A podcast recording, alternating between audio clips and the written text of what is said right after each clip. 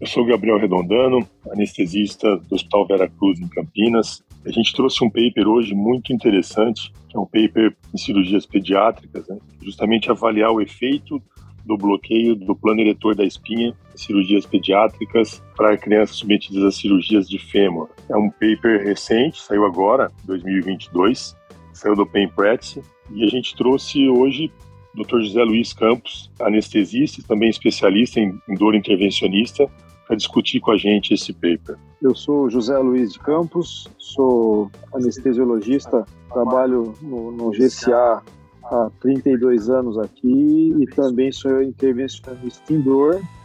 Você sabe que o Clinical Papers está ampliando para algumas áreas, né? E a gente está indo além da área de oncologia e trazendo hoje uma área, né, uma novidade aqui, que é uma discussão sobre o tema de anestesiologia. E o nosso amigo Gabriel Redondano vai ser o nosso head da área. Ele trabalha lá em Campinas, no Hospital Vera Cruz. Uma pessoa muito competente que vai estar aqui trazendo convidados para discutir assuntos relevantes em anestesiologia. Sejam bem-vindos a mais um episódio do Clinical Papers Podcast.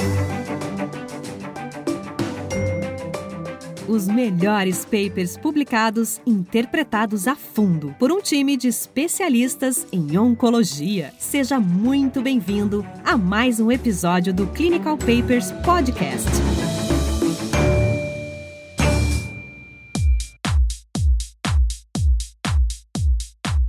O Gabriel, doutor José, tudo bem? Foi muito legal. Né? A gente está começando aí essa nova área, eu acho que a gente vai expandir para outras que não só oncologia, viu? A gente começou esse podcast basicamente focado em oncologia. E hoje eu estou muito feliz e, inclusive, de participar desse episódio, porque toda vez que eu participo de um episódio que não é da minha área, eu sou cirurgião oncológico, mas discuto técnicos de bloqueio anestésico, eu realmente sempre aprendo, né? Eu brinco aqui no podcast que eu sou o cara que mais aprende, porque eu tenho que rever todos os episódios e eu estou sempre estudando. E eu tive a oportunidade de ler esse artigo e vou me intrometer um pouco de vez em quando nessa discussão. E eu queria que um de vocês, nesse começo, falasse um pouco do que é tão inovador nisso, é, qual é o background dessa área, né? E por que esse estudo é relevante? Dizer, qual pergunta que esse estudo tem para responder?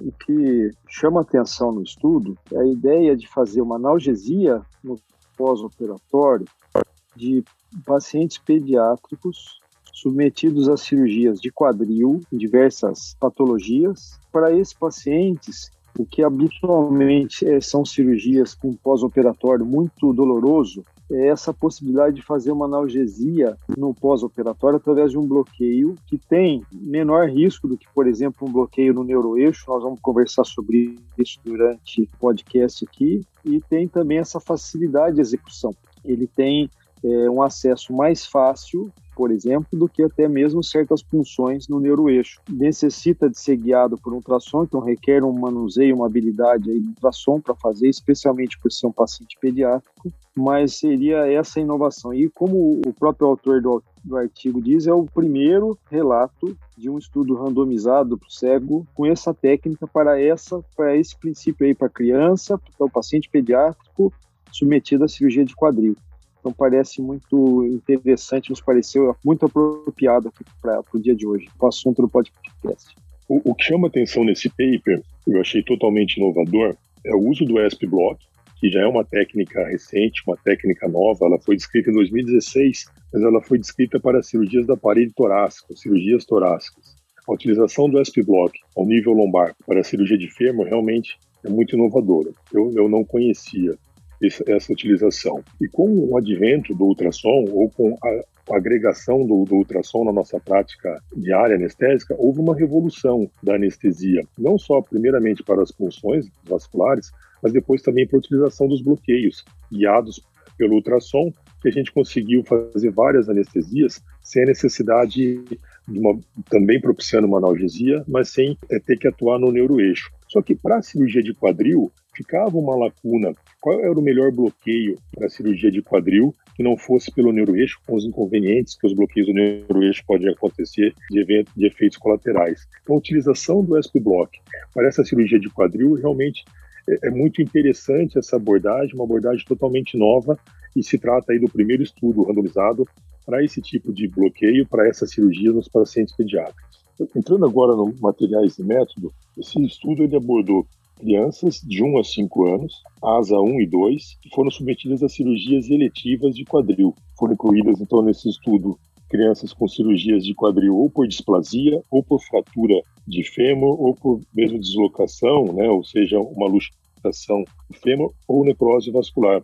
Então, esses foram os critérios de inclusão. Para exclusão, os critérios foram a recusa dos pais, dos, das crianças, em participarem do estudo, a presença de alguma deformidade espinhal ou algum grau de, de retardo mental, e pacientes que iam fazer cirurgias do, do, dos quadris bilaterais. Então, era cirurgia de quadril unilateral. Ou se tivesse alguma outra patologia, seja uma doença cardíaca, renal ou uma desordem hepática também, além de, de obesidade. Esses foram os critérios de exclusão. Eu gostei dessa parte aqui, porque é uma parte é muito legal, que é sobre é, sham procedure, né? Sham então, procedure.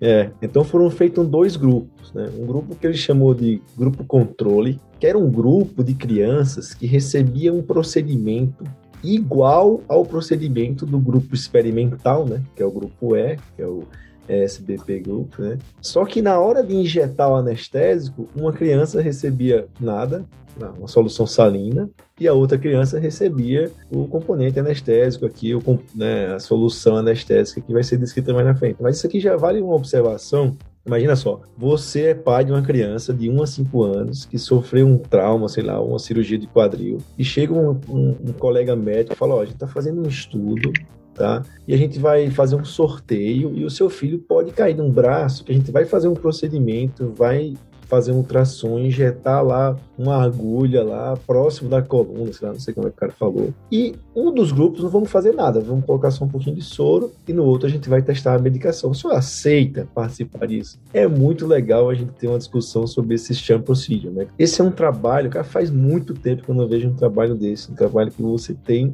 um procedimento fantasma, né? Um procedimento que ele simula o procedimento original, mas na hora H, vamos falar assim, ele não usa. Imagina a dificuldade de fazer um estudo desse. Eu assim parabenizo muitos autores desse estudo porque realmente é desafiador, né? É lógico que o Procedure tem os seus limites. Né? Imagina aí, não, eu vou abrir sua barriga, não eu vou tirar um negócio, na outra não vou tirar. Isso, isso, é impossível de ser feito. Mas nessa situação, os autores julgaram que isso era possível. Uma outra possibilidade era fazer um grupo controle só com a medicação via oral, com a medicação que já vinha sendo feita. Mas realmente você não ia ter uma comparação, né?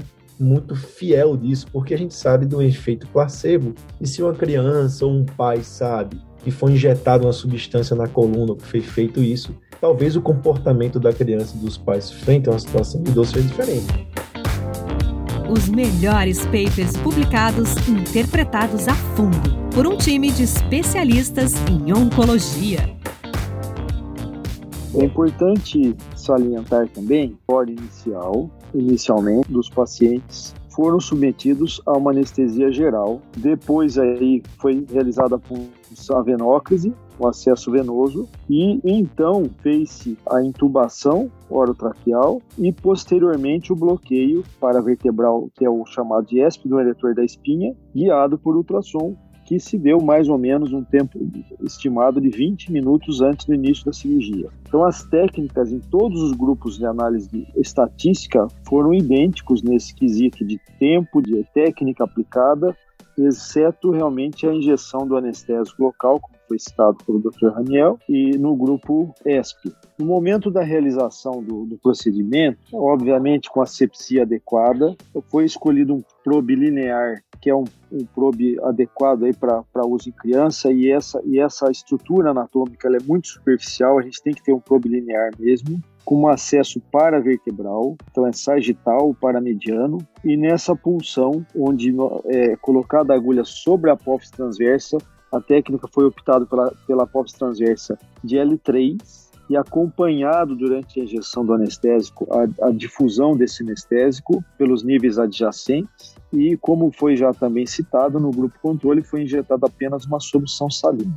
No grupo ESP foi feito um volume de 0,4 ml por quilo de bupivacaína 0,25 injetado bem lentamente. Durante essa injeção, como eu acabei de citar, você pode mover o probe de ultrassom para você verificar, tanto colocando um Doppler é, ou simplesmente com a visão do ultrassom direto, você pode, vai verificando a difusão desse anestésico que se deu em nível de L1 até L4. Somente depois desse, dessa técnica realizada, nesse tempo de 20 minutos, em ambos os grupos é que se iniciou a cirurgia.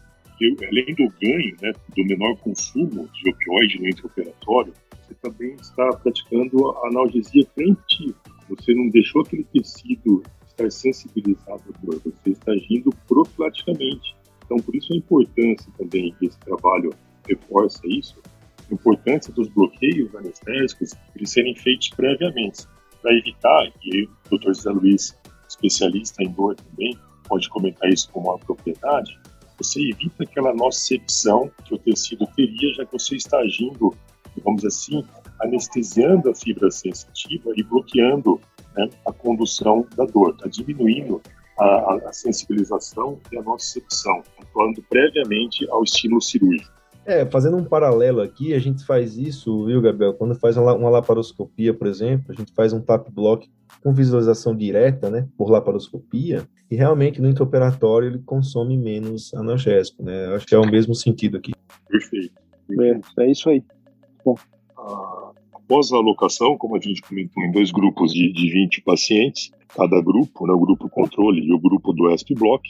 A análise no pós-operatório foi feita por uma enfermeira que não sabia se aquele paciente era do grupo controle ou do grupo ESP Block, onde foi avaliados os endpoints primários e secundários. Então, como endpoint primário, a gente viu o consumo de fentanil no intraoperatório, o tempo no pós-operatório para o paciente requisitar a dose de analgésico, do analgésico utilizado de resgate é a morfina, né, um opioide, também o consumo de morfina no pós-operatório. Então, isso foi comparado entre os dois grupos. Vale salientar, como protocolo, os dois grupos receberam paracetamol 0,15 miligramas por quilo a cada seis horas, tanto o grupo controle quanto o grupo do SP-Block. A análise da dor dos pacientes são por duas escalas de dor, que são as, as mais difundidas e aceitas em pacientes pediátricos, que é a KELPS e a OPS. Então, elas serviram para guiar, de avaliar a dor desse paciente no pós-operatório imediato, e aí a gente viu o consumo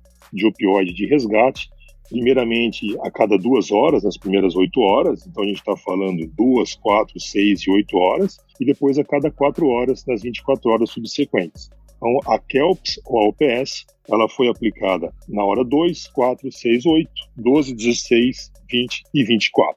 Com o endpoint secundário, aí também a gente teve a avaliação de bloqueio motor né, dos, dos membros inferiores, a incidência de bradicardia, de hipotensão, de náusea e vômito, teve hematoma local, infecção no local, retenção urinária, prurido e também a satisfação dos pais. Gabriel, legal é, você ter discutido isso, porque agora eu vou entrar numa parte. Só para vocês saberem, eu pedi, eu pedi pro pessoal licença para falar sobre isso, que eu achei muito legal. Então vamos pegar aqui um endpoint primário, que é a dose total de morfina nas primeiras 24 horas após a cirurgia. Beleza? Vamos, pegar isso aí, que isso aí serviu como base de cálculo para saber quantos pacientes seriam necessários para a gente procurar essa diferença, se essa diferença existe, se ela é estatisticamente significante. Então, a gente chama isso de uma análise de sample size, né? Quer dizer, estimar o quanto de pacientes a gente precisa para encontrar esse endpoint primário, que é o nosso grande, é o nosso grande farol aí dentro desse estudo, né? tudo que vem depois é ou está atrelado ao que vem antes, que é o endpoint primário, ou são análises secundárias que a gente vai avaliar, como segurança, algumas complicações, toxicidade, etc., que o Gabriel comentou. E aí eu achei muito legal aqui, porque ele falou assim, ó, o cálculo da amostra né, foi baseada num estudo piloto, né, que foi, pelo que eu entendi, dentro desse mesmo estudo, em que eles estabeleceram uma diferença. Né? Então, eles pegaram os 10 primeiros pacientes, visualizaram uma diferença, e aí, a partir dessa diferença, eles planejaram esse estudo fase 3. Então, eu diria que esse é um estudo fase 2 barra 3 por esse cálculo de amostra, mas tudo bem, está valendo. Ele podia ter pegado esse valor na, na literatura, por exemplo, por outros procedimentos. Por, alguém fez de tórax, a diferença foi tanto, mas aqui não. Eu vou usar aquela diferença para tentar estimar o valor, o sample size aqui. Mas não, aqui ele pegou os 10 primeiros, um estudo fase 2, vamos dizer assim, viu a diferença. E essa diferença foi da ordem ó, de 0,38 para 0,18 mg por quilo, né, desse consumo de morfina, então foi da ordem de 47%. Ele está propondo uma estratégia que vai diminuir o consumo de morfina nas primeiras 24 horas, né, de, de opioide, em 47%. E a gente sabe que quando essa diferença é muito grande, né, a gente precisa de poucos pacientes para isso. E para isso, ele estimou 16 pacientes para cada grupo. Então, 32 pacientes, 16 para um lado, 16 para o outro. Vamos buscar essa diferença de 47%. E aí eu achei uma coisa muito legal, porque ele falou, pô, eu acho que desses 16 podem haver desistências, né? Então, dropout, a criança não fez, o pai não deixou no meio do caminho, etc. Um dropout que geralmente nos estudos a gente vê um dropout de 10%. E aqui, o dropout foi de 25%. Por quê? Porque ele falou assim, caramba, 16 é um número meio quebrado, eu vou fazer 20 de cada grupo. Isso é o que eu imagino que o cara pensou, entendeu? Porque assim, tá tudo muito redondinho. Ele falou assim: não, nós vamos então fazer com 40 doentes, são 20 de cada grupo, o que dá um dropout de 25%, que é mais do que o dobro do que a gente vê por aí.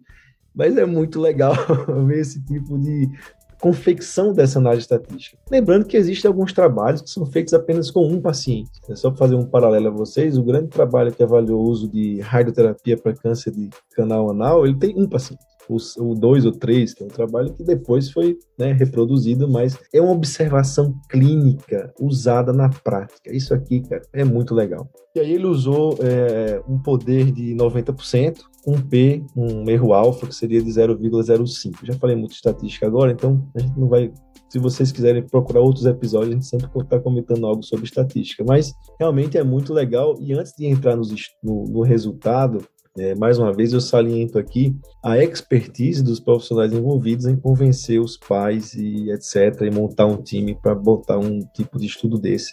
Que apesar de ser um estudo pequeno, que envolveu 40 e poucos pacientes, a gente vai ver um estudo que eu considerei extremamente relevante.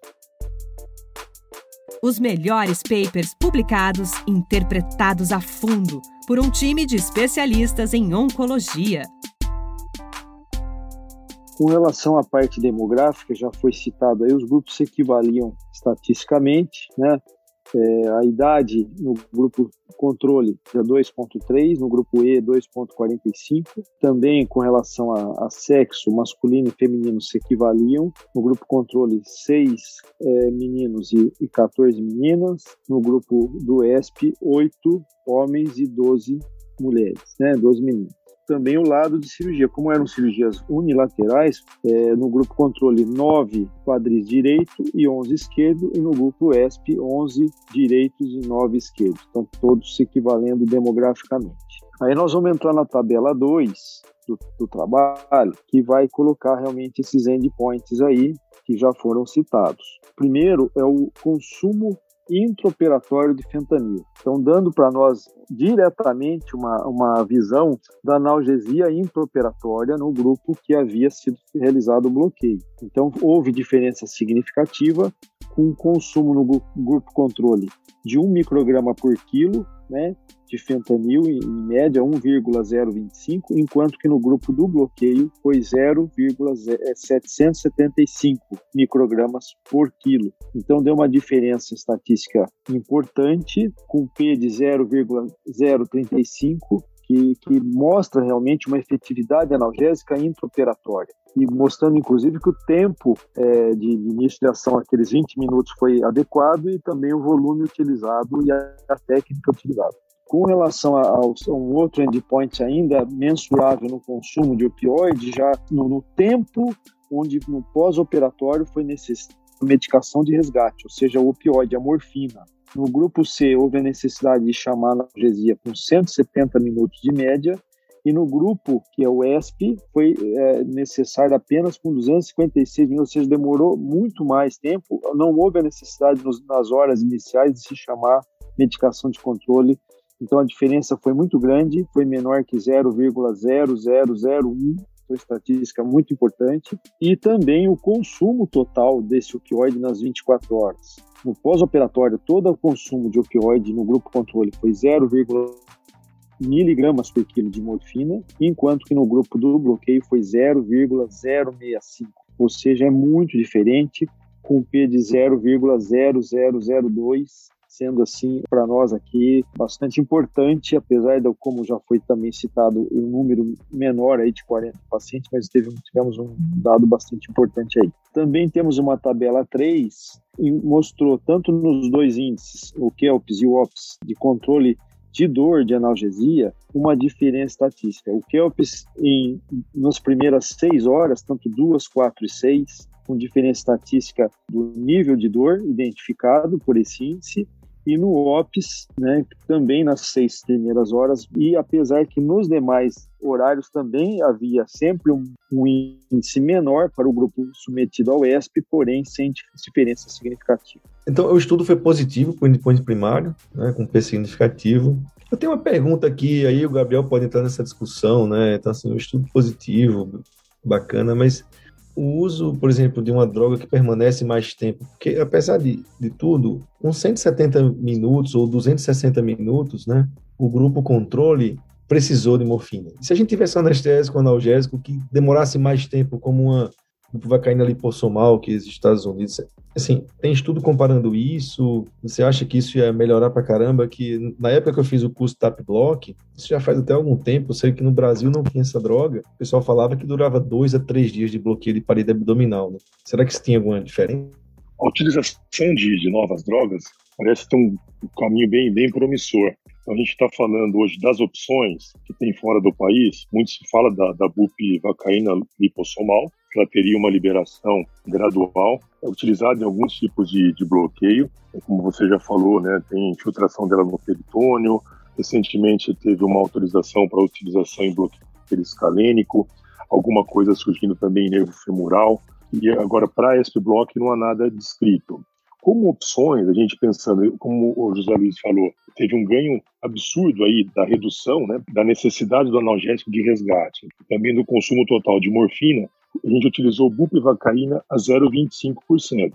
De repente, aí algum outro trabalho comparando com outro anestésico numa concentração maior, que hoje no Brasil a gente não tem ainda a bupivacaína lipossomal, que a gente tem, poderia pensar numa bupivacaína, numa concentração diferente. Tem alguma coisa hoje falando para alguns tipos de bloqueio, associação de adjuvantes ao anestésico local, então os Luiz pode complementar. Hoje se fala da dexametasona, já foi falado de clonidina. Então são ações de anestésicos que podem ter seu efeito prolongado. E a riqueza que eu acho desse do SP Block, que é uma medida, vamos dizer assim, de, de fácil visualização, que a gente não precisa ter um treinamento, uma expertise muito grande em ultrassom.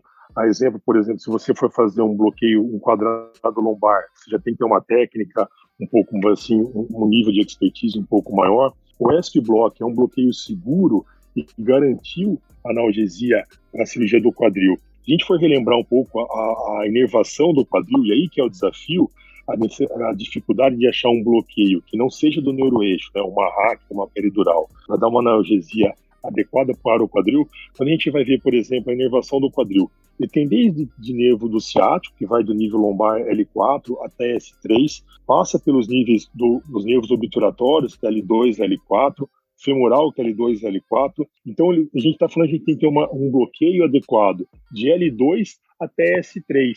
Seria praticamente impossível um único bloqueio periférico, ou vamos assim, que não no neuroeixo, que desse essa analgesia.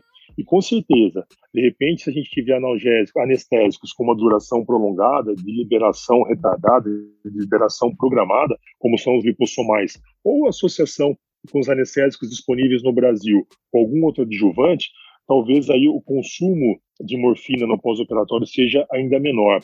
A gente está falando, de, por exemplo, de é, bupivacaína lipossomal, que ela foi utilizada e ainda é utilizada em grande escala fora do país. Anestesias, analgesias orificiais, então doenças de, por exemplo, tratamento de hemorroida, outras doenças orificiais, onde proveu uma analgesia de até 72 horas. Mas vale lembrar que mesmo nessas cirurgias, ela não é que ela evita totalmente o consumo de morfina ou analgésico de resgate.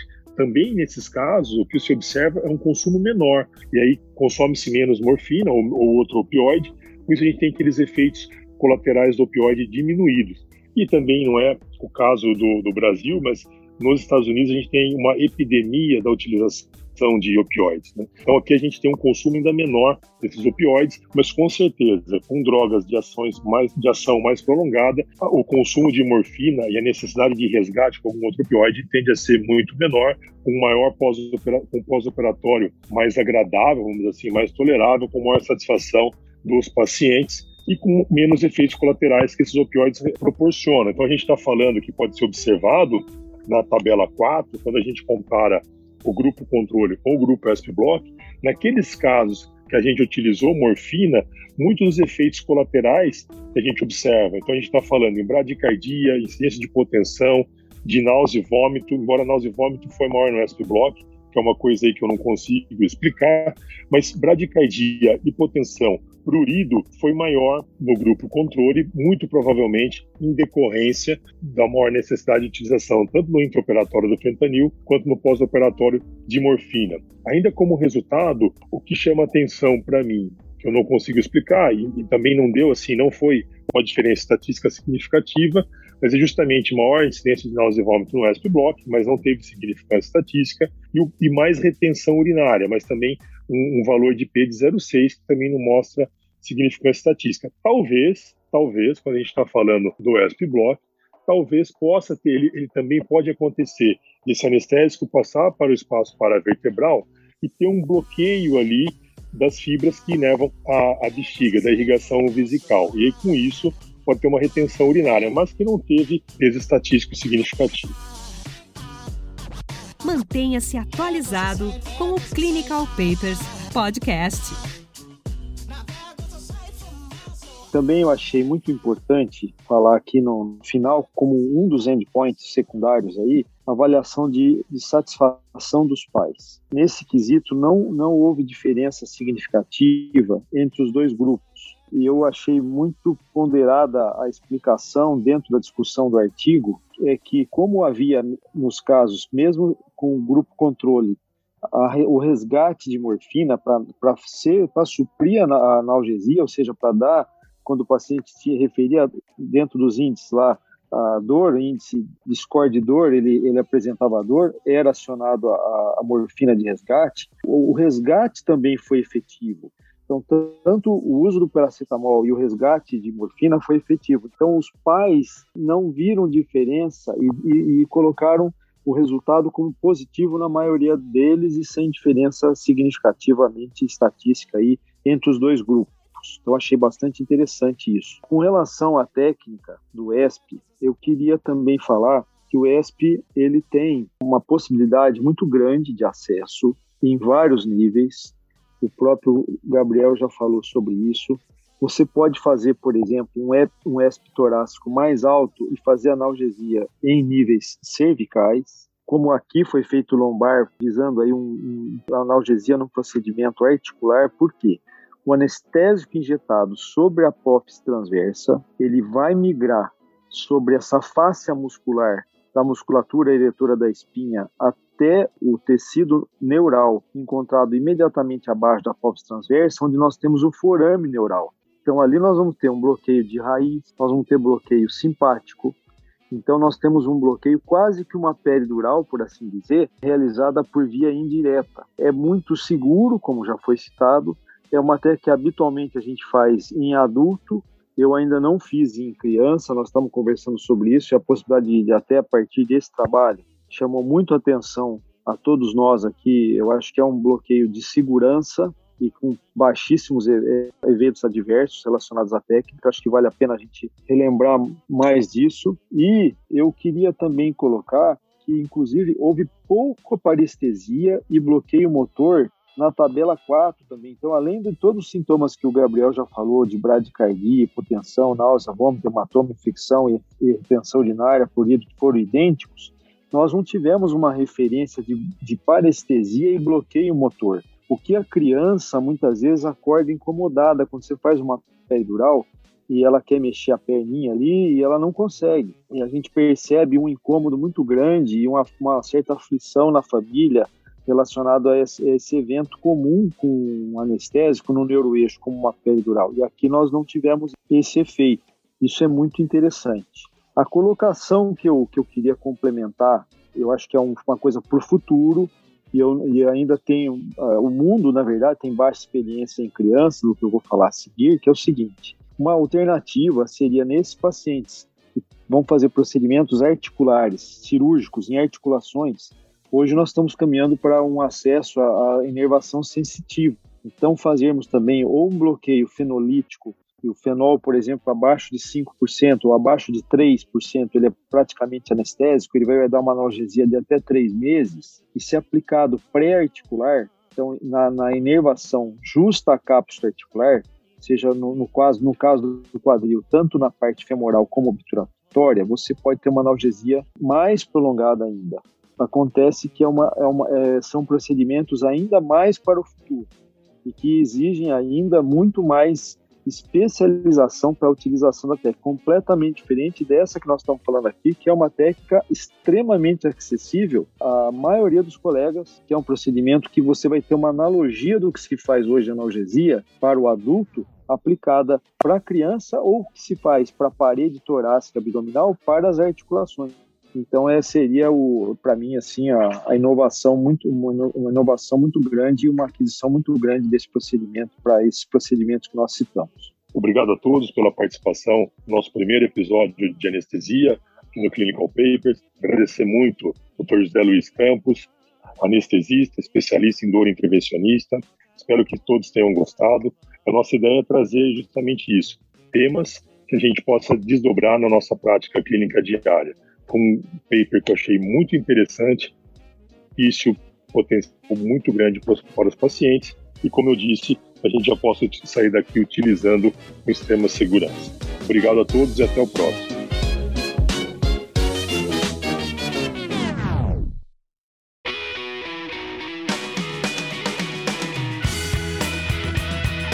Você ouviu Clinical Papers Podcast. A medicina que você faz hoje pode não ser a de amanhã. Mantenha-se atualizado com o Clinical Papers Podcast.